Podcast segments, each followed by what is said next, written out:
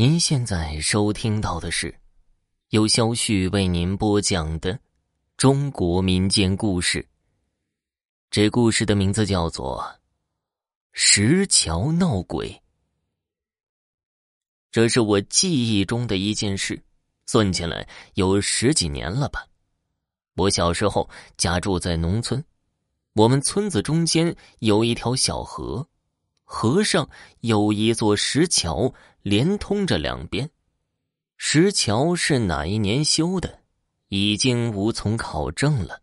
村子里几代人就那样在桥上走着，在桥头有一棵很大的柳树，枝繁叶茂。村里的老人没事就会在柳树下聊天下棋。打我记事起，那棵大柳树就有两人合抱那么粗了。少说也得几百岁了吧？事情发生的那一年，我七岁。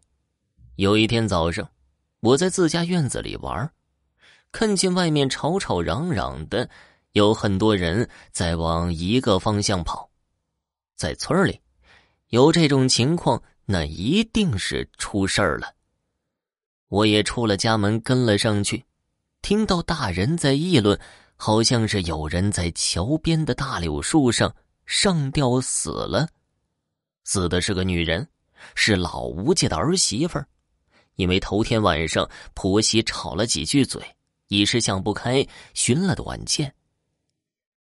等我跟着人群跑到桥边的时候，那里已经围了很多人，都在哀声惋惜。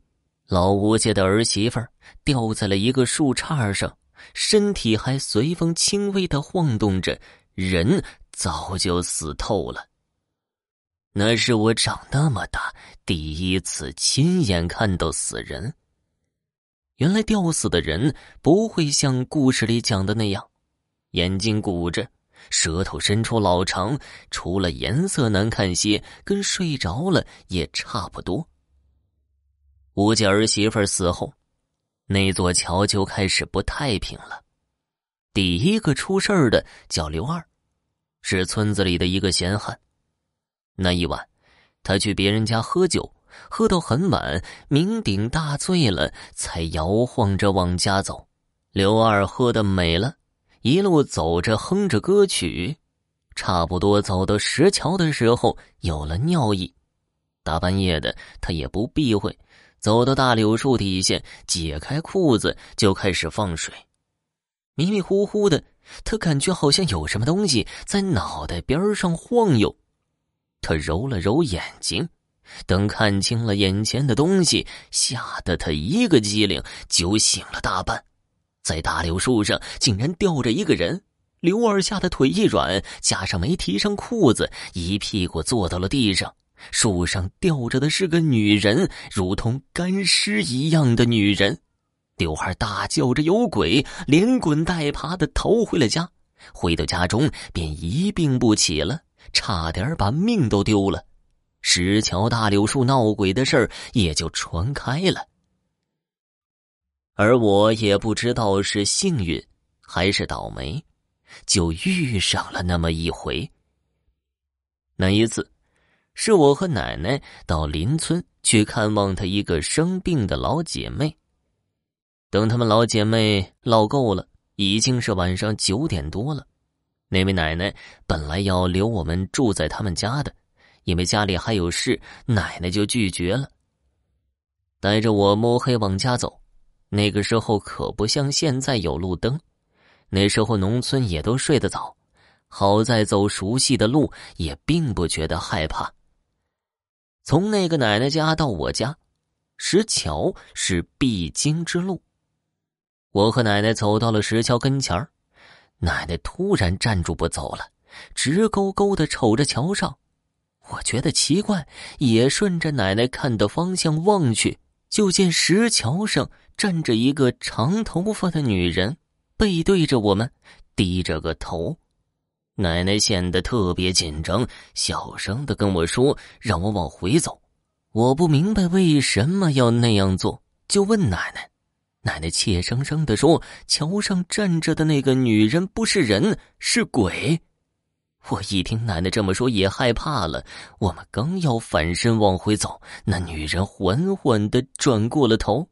我看着她那张烂乎乎的脸，差一点叫出声来。奶奶本能的把我揽在怀里护着。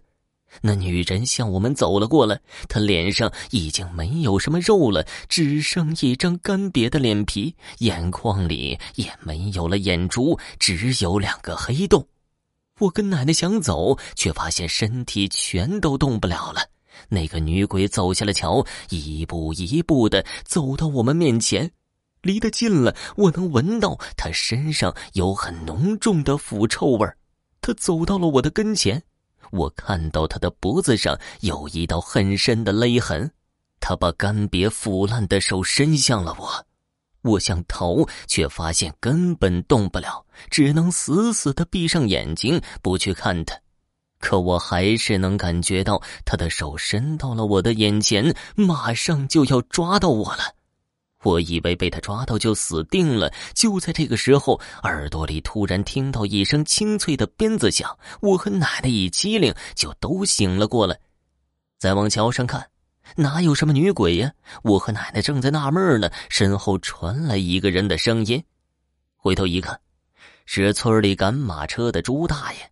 朱大爷说他干活贪黑了，回来路过这里，远远的看见我和奶奶站在那里一动不动的，就挥了几下鞭子。朱大爷下了马车，看到我和奶奶一副惊魂未定的样子，就猜到了是怎么回事他说。他晚上回家路过小桥，也看见过那女鬼，好像特别怕他赶车的鞭子响。朱大爷还把我和奶奶送过了桥。走在桥上的时候，他没走几步就挥一下鞭子，发出清脆的响声。快过了桥的时候，我忍不住回头瞅了一眼，身后的石桥和大柳树看上去异常的诡异。朱大爷把我和奶奶送过了桥，跟奶奶说：“遇到这种事情不吉利，让奶奶第二天到桥头烧点纸钱，念叨一下。”那一晚虽说是惊魂一场，好在遇到了贵人，有惊无险。第二天，奶奶便依朱大爷所说，到桥头柳树下烧了纸。直到现在，那石桥边的大柳树下还隔三差五的。有人去烧纸呢。听众朋友，本集播讲完毕，感谢收听。